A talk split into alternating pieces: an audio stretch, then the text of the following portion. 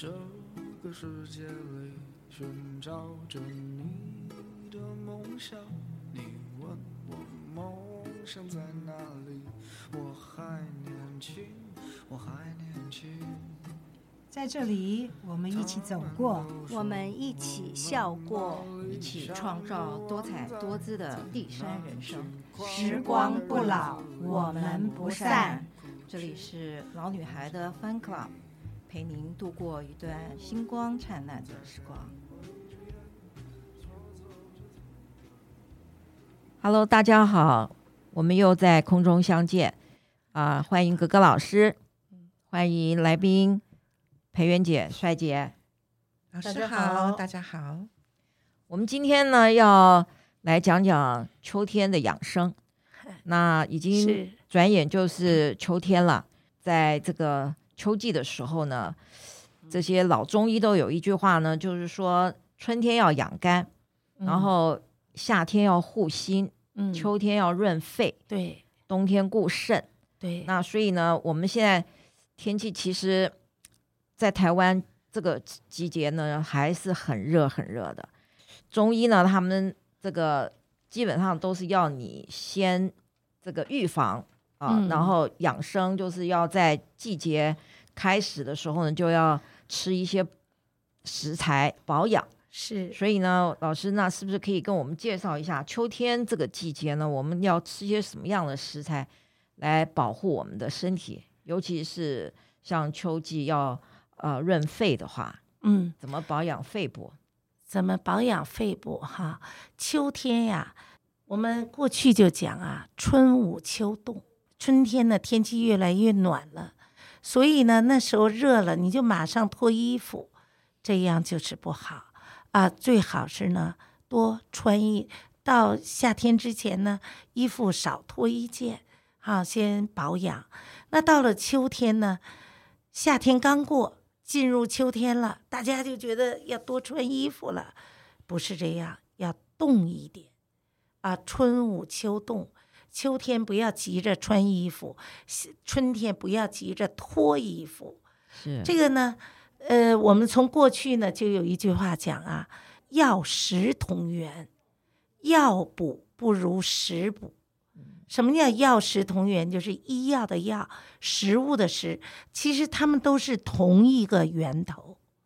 为什么秋天着重养肺呢？因为天气呢变得干燥，水分少了，人体呢变得燥，火气也大。这时候就需要你，比如说夏天，你要多吃绿豆。薏仁这种让你排汗排水的东西，可是到了秋天就不能吃这些。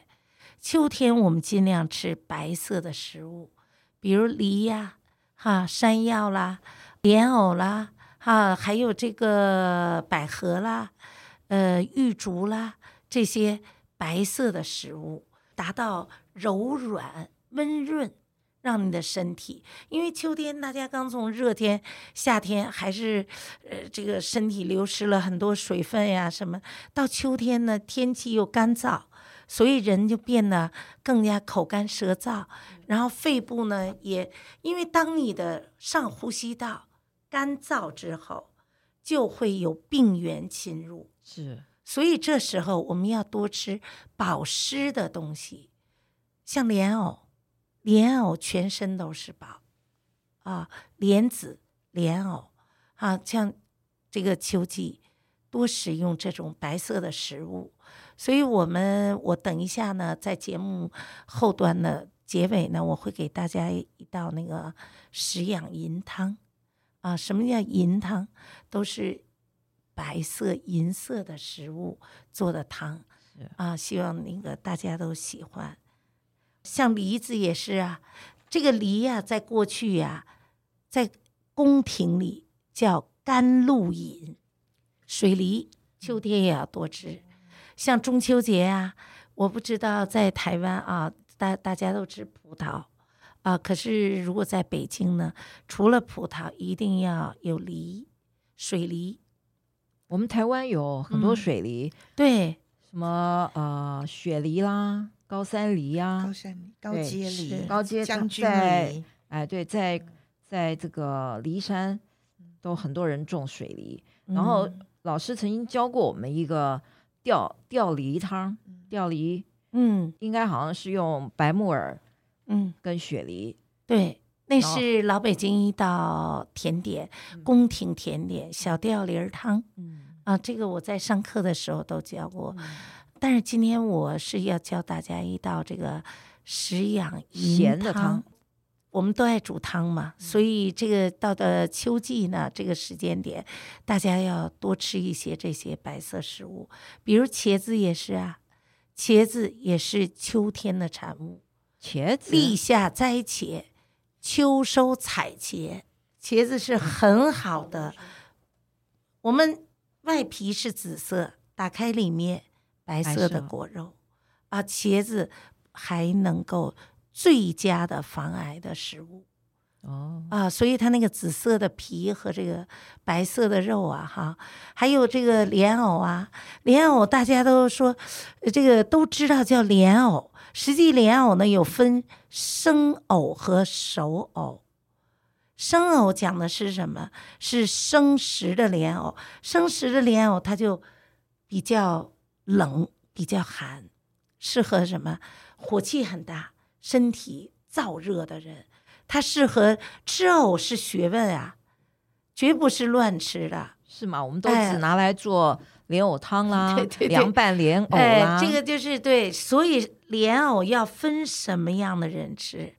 好，这个火气大、燥热体质的人吃生藕，不要煮熟。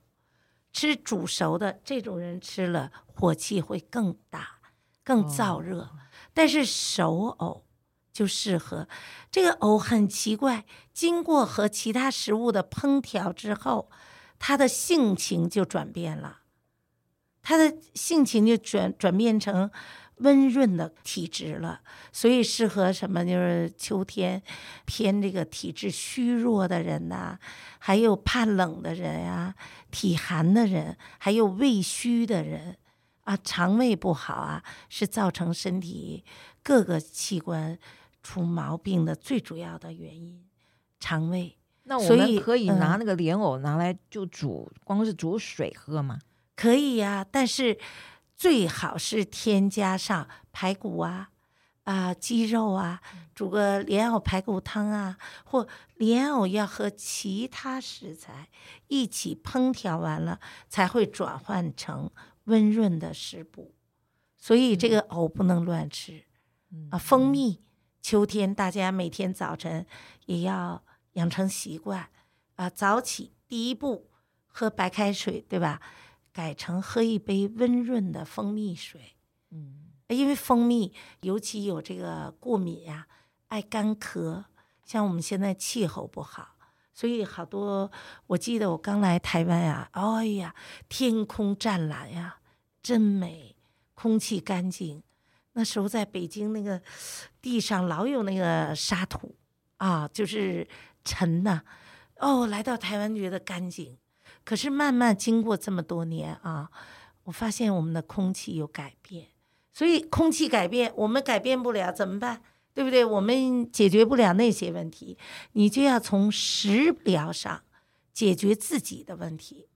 所以蜂蜜哈，好东西，当然你要买天然的蜂蜜呀，泡上温开水，二十五度。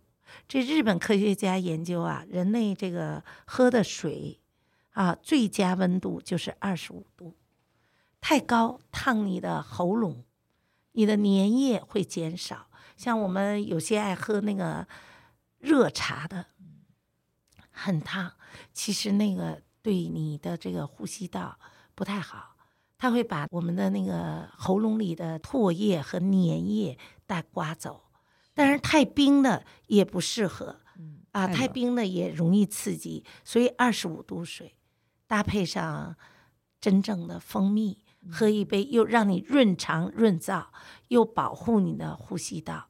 是，嗯，帅姐，所以帅姐有什么那个秋雨？帅姐，你不是你不是那个吗？不是呼呼吸道不太好吗？不会，我只能吃生藕。它燥啊。台湾哪有？对呀，真的啊。你哦你看那个帅姐，他都都是那个风风火火的，他造。还有那个我们有一学生，他也是造。这个莲藕就是不能要，这很有讲究的。台湾没有生藕这个东西吧？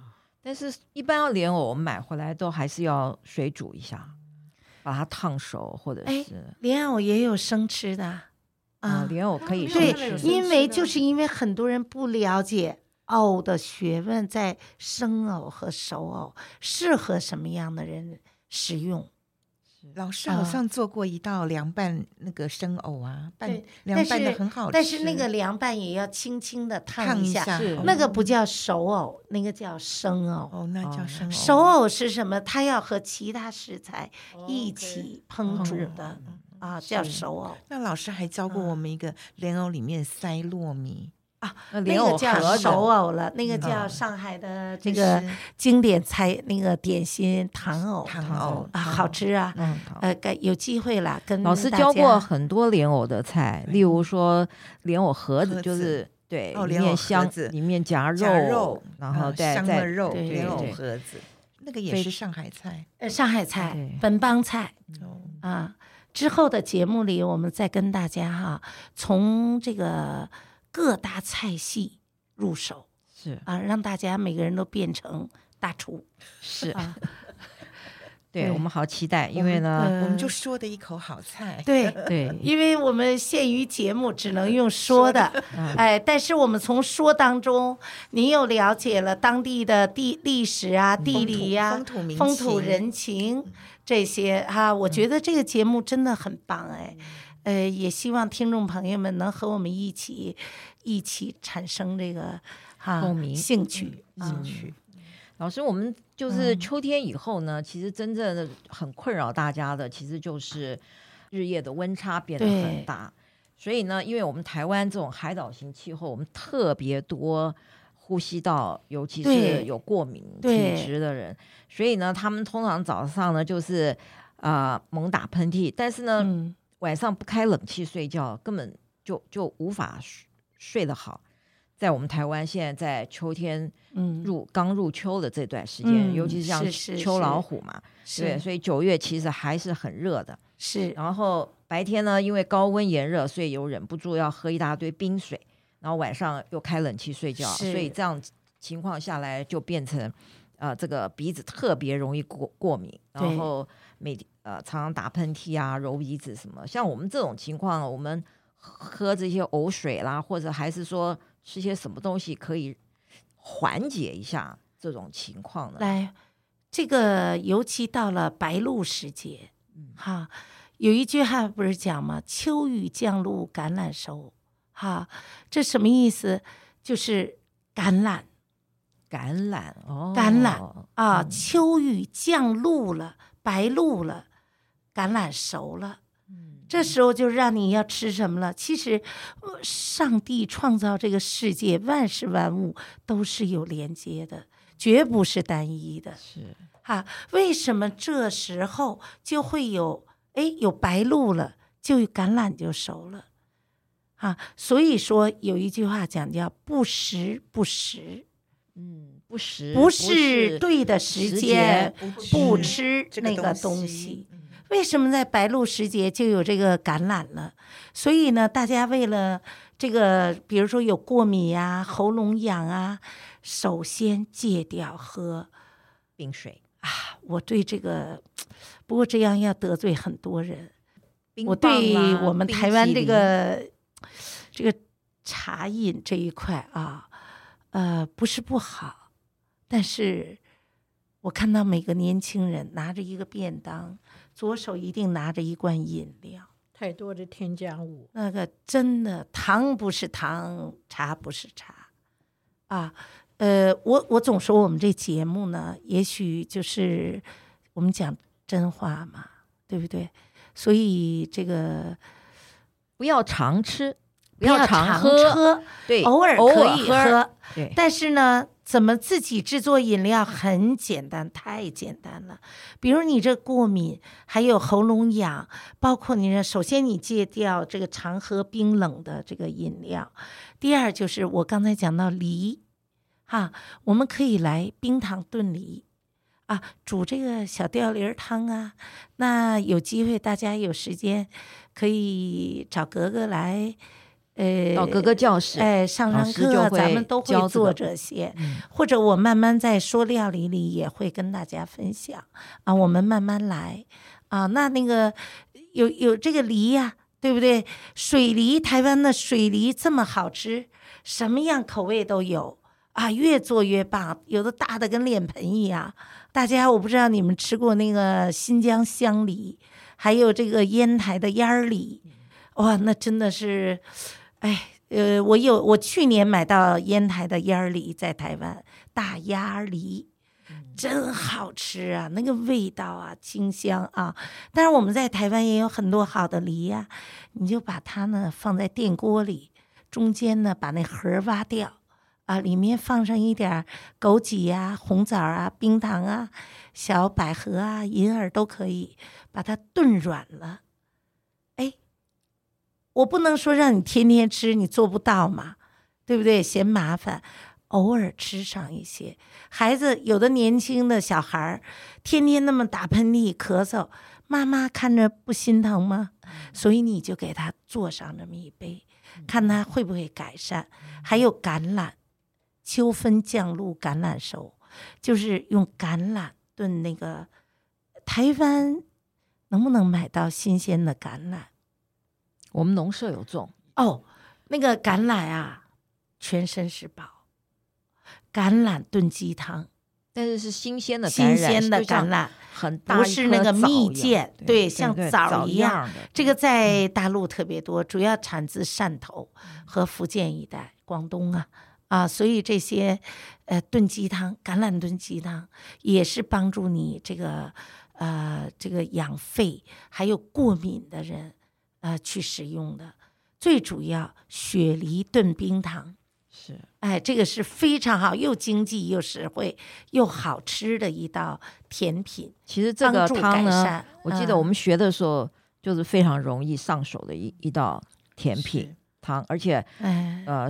呃，用用电锅就可以，就，就可以完成。或者你不愿意吃干的呢，蒸的呢，你就用煮的，那个核不要了，其他切成块儿和其他，其实这就是有点接近小吊梨汤了，加上银耳啊、冰糖啊、红枣啊，哎，这样炖一锅甜汤，大家来享用。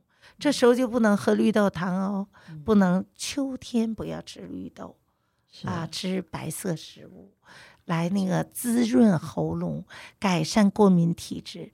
改善过敏体质，光靠食疗没用，要克服掉本身的生活习惯啊，暴饮、暴暴冷、暴冰的都要少食用。是，啊、对，好的。刚才节目中的，老格格老师您提到这个白露，嗯、那白露接着下面的一个节气就是秋分了。所以呢，有一句话叫做“白露秋分夜，一夜凉一夜，一天比一天凉”。这个时候呢，一般的就刚才我们讲了，有上呼吸道问题的朋友们呢，就特别容易在这个时候呢会发作。哎，对，会发作，嗯、而且他会在不自觉，白天很高温，嗯，晚上其实气温下降了，了对，对，所以会就会不舒服，嗓子啊，或者是鼻子过敏啦、啊、等等。那在这种时候呢，我们刚才老师您讲说吃藕，然后吃白色的食物。那在我们一般料理之中呢，就好比说我们吃莲子炖猪肉，或者是炖这个银耳，其实也可以入菜，对不对？不一定是当然对。嗯。然后除了这以外呢，是不是我们应该要多吃点这种姜啊，或者是这种保养你啊身体的寒气不要太寒的？就会一年四季呀、啊，嗯，秋天是最佳的保养的，翻转你身体素质的时候。是，一年四季在于春，保养身体在于秋。哦，啊，秋分的时候呢，有一句话讲啊，叫“秋分稻黄，丹桂飘香”。卸卸肥这个菊香啊，所以这是你就看秋天就是一个收获的季节，是啊，春天是一个栽种的季节，嗯、这时候什么最容易让身身体最容易敏感？因为东西都熟成了，不管空气飘的还是这个食物啊，所有气候由温暖。变得越来一场秋雨一场寒嘛，嗯，对不对？你就看着吧，一到秋天，下一场雨，温度就下一度。是，其实你看那个易经八卦讲的也是人的一个轮回，是万事万物都是相连的。所以呢，其实我们要把生活活得很灵动、很精致、耐人寻味，哈。所以你就要注意观察生活的细节。方方面面，其实我总说啊，每天我都忙啊，真的。为什么？我觉得时间不够，因为我特别爱观察，哈、啊，就琢磨这些生活的这个这些东西。到了这季节呢，我们要这个非常重视。比如你身体很虚弱，或这时候过敏更加的强烈了，所以一定要趁这个时节。开始保养是啊，怎么保养？嗯、秋天多吃酸性的东西，吃白色食物，吃酸性食物。吃白色食物，吃酸的，比如醋，还有柠檬。嗯，您看，从现在我每天早晨起来，早晨起来喝一杯温润的蜂蜜水，吃完了早餐，我一定喝一杯柠檬水。哦，哎，这个就要从秋天翻转你的体质。不然您看我这一天忙忙碌碌的啊，怎么应付得了？又要说话，又要动，做菜又要什么啊？所以这个呃养生很重要，不要小看这个老祖宗的这个中医食疗这一块。哎，这个是这是世界的文化产物。哎，酸性的食物收敛你的肺部，它帮助不是扩张你的肺部，比如吃辣的。秋季不适合吃羊肉啊、辣的这些东西，一定要多涉略酸性的食物，比如醋，就是你做料理的时候尽量多加点醋。比如我们来个青椒炒土豆丝儿，对不对？醋溜，哎，醋醋溜大白菜，对吧？啊，用醋来做料理。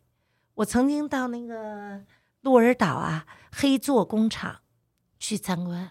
因为那时候我做他们的黑座，座就是醋，哦啊，日本人很细心，他除了生产醋，但是这么多醋，一般人看到怎么食用啊？也不可能天天想喝一盆子醋啊，嗯、哎，人家就做各种醋的料理，其实都是中华料理，什么那个糖醋里脊啦，很好吃。慢慢我也会教大家。我可以跟大家分享一些用醋来做料理，因为醋是酸的，可是到身体里变碱性。所以呢，帅姐，您常用醋做什么？凉拌菜。凉拌菜。那您呢？我也是凉拌小黄瓜啊，用醋。那我们做鱼，哎，吃过西湖醋醋鱼吗？没有。啊，西湖醋老师还没教，嗯，对，主要都是醋来做，对，我知道，用的是镇江醋吗？哎，用的是乌醋，哎，所以这个这些哈，其实您看现在，无论你科技多么发达，哎，你是多么什么，你万事万物离不开那个轴心，所以醋要多使用。如果你自己会做醋，最好自己做；如果不会做，就买那个。可靠好的天然的醋啊，那我们这个季节为什么叫秋分稻黄丹桂飘香？到了这季节，桂花多了，是哎，我们是不是就用桂花来泡一壶醋？桂花醋，哎，今天我们这档课，这个格格说菜说了好多的料理了啊，我也不知道听众朋友们。有没有兴趣拿起笔记下来？哎，比如到了桂花季节，拿着桂花、干桂花泡在醋里面，放上三五个月都可以。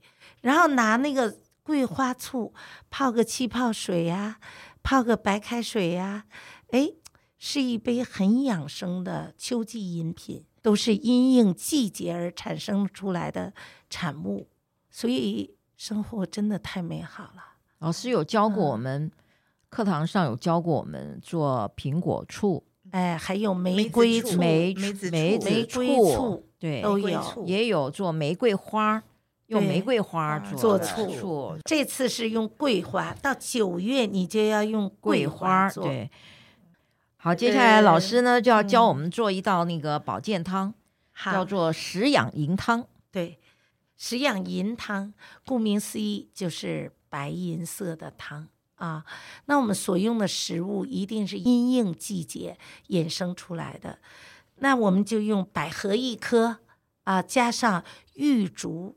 玉竹呢是一味中药材，但是它没有特殊的味道啊。但是呢，玉竹有滋阴养肺的功能，非常重要。所以，啊、呃，我这么诚恳的跟大家分享哈，这些都是希望听众朋友们啊，能够很认真的哈，回家给家人。做上一道汤啊！有机会在我们的这个节目底下，我不知道可不可以留言，是可以写一下您给家人做的感想啊，给我们一些意见。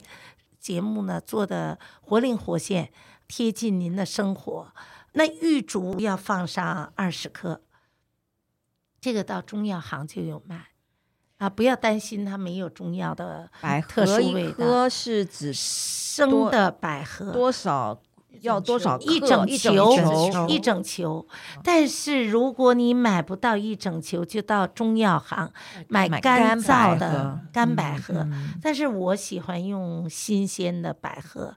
现在这个日本进口的啊，没有，台湾现在有种自己花莲的。如果能够买野百合是最好的。我们买的百合是不是都是白色的？是。但是野百合是土色的，看着脏脏的。可是那个对你的肺部是养你的肺部是最好的啊。然后呢，排骨呢放上一斤或者呃五百克都可以，因为肉呢。我们为什么放排骨？肉里面含有大量的蛋白质和脂肪修复的成分，所以你在冬天，当你的喉咙干痒、肺部不舒服，觉得浑身皮肤也痒，因为干燥嘛啊，所以要吃一点肉的油脂的东西啊，搭配一节山药啊，这样呢，给家人炖个汤，好了以后呢。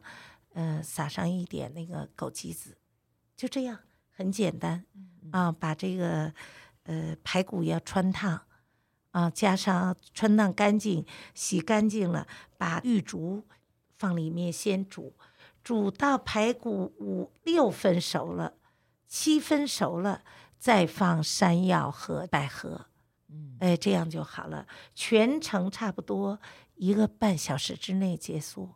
啊，希望大家都回去喜欢做啊。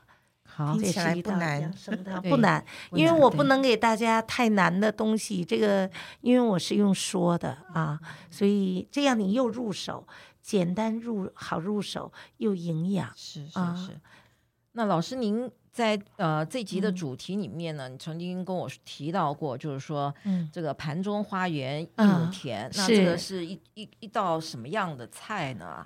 啊，这个啊，是我我在想这道节目哈，嗯、这个盘中花园一亩田是我自己呀、啊、给起的名字，嗯，是什么意思？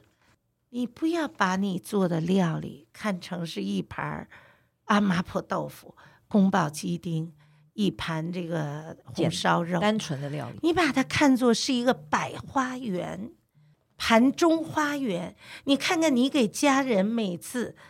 做的是百花园，想的很美，然后吃到口里口生烟花，所以那是多美的境界！你就不会讨厌做饭，不会讨厌在厨房里，把厨房弄得美美的、干干净净的，让它变得比客厅，在国外也是，厨房一定比它的客厅都要漂亮。为什么？因为就是考虑到妈妈在里面时间久啊，所以呢，你要把那地方打扮得非常的干净啊，舒适。是你说的很好，但是常常一个做饭的人做完以后完全没有胃口，哎，哎，这跟我们的这跟我们的民族性又有关系了。这个你在欧洲啊，人家一个晚餐呀，从晚上七点吃到晚上十点，而我们呢，做的人呢，做了三个小时，吃的人呢，十分钟快速爬好。所以这也是我一直在教料理当中跟学生们说，要 low has 生活，就是放慢你的脚步，好好欣赏别人给你的东西。我前两天啊，开句玩笑，我给我先生啊，他说啊，他想戴帽子。结果他找了一顶带绒的帽子，这男生比较粗粗拉拉的，你说这么热，戴个绒帽子，我就去给他去那个一个在在在一零一，我给买了一顶那个很帅气的白色的帽子哈。我呢也不说说话，因为我就等他睡觉，把那帽子放在他的那个吃饭的前面，让他第二天起来就看到这帽子哈。我就在想，他会不会跟我很什么反应？反应？爱的抱抱，没没有哎？他说：“哎呀，花这么多钱买一顶帽子，哎，这就是我们的民族性嘛。他不懂的哈，这个都是在赚钱、工作，在忙碌，你没有好好欣赏你身边的东西，对不对？人家为什么？”西方人那是这个吃饭啊，你包括我在日本，人家吃个饭，就像您说的，过去在上海那老克拉，哎，吃顿饭那要打扮的是一个非常正式。裴元姐在美国是不是也是？那都要有仪式感的，现在都没了。好多人都端个饭碗看电视，要不进自己房间对着电脑。所以做饭的人呢，也就觉得越来越没劲儿。那是不是我们的家人要好好欣赏妈妈或爸爸在家里面做的料理？大家一起好好坐下来，喝杯小酒，聊聊天。你一天生活啊什么？好好的生活，好好的品味，好让这个更精彩。啊，更大家凝聚在一起，都在这个饭桌上，是是啊，大家的感情也都是凝聚，从吃饭这一饭桌开始，聊聊天，互相倾诉一下，说说话，哎，妈妈越做越好啊，铺个漂亮的台布，把桌子弄得美美的。我们格格说菜，我们做这个节目不是要光讲这道料理。好，这个比我太多的人懂了，对吧？我们去格格老师啊、对不起，老师，我们到格格老师的工作室上料理课的时候，我们就会，我们就发现，老师一定是当天什么菜色，他就会搭配什么样的碗盘、花儿啊，对，餐具、桌巾啊，对，所以老师他在做菜，啊、嗯呃，从您刚才说这个。取一个名字叫“盘中花园一亩田”，就可以想象老师您做菜其实是有一个画面感啊。对，在我每一套食食课程也是有一个画面啊。为什么叫一亩田？就是希望大家能够食用真正的食材，而不是去那些调味。这一亩田意义很深远，慢慢我们再聊。是是是所以也就是说，您做的菜里面呢，不仅是要味觉，啊，这个嗅觉、视觉，还要有视觉，要有感觉，还要感觉，这种 就是一种饗宴，真的，老师。对对。所以还没去上老师的课的听众朋友们，真的可以多多去跟我们联络啊，跟我们联络，然后呢，到格格老师开班的这个教室呢去上。上他的课，上他的课以后，您就会像吃了这个吗啡一样，就永远戒不掉了。也这个这个夸奖了，秋萍姐，我这个不足的地方太多，但是呃，真的有很多的东西可以跟大家分享一下。是，谢谢谢谢各个老师，谢谢秋萍姐。今天那个谢谢来宾麦姐和裴元姐。好，来我们呃下一堂课。我们期待我们下面的这个课呢，是老师的在日本居住了十几年的日式料理，也是台湾人非常爱的日式料理。欢迎大家继续关注我们。我们的听众朋友呢，大部分都是准退休族或者是已经退休的，所以呢，可以听听老师的这个料理节目呢，把这个料理的里面的一些啊、呃、精髓呢传传承给我们的子女。我甚至去上课的这些笔记，我都想把它做成 Word 档，然后呢留在电脑里面给小女儿做将来的嫁妆。哎呦，谢谢谢谢谢谢。呃，真的很棒，谢谢秋萍姐，谢谢，谢谢大家的收听，谢谢培元姐。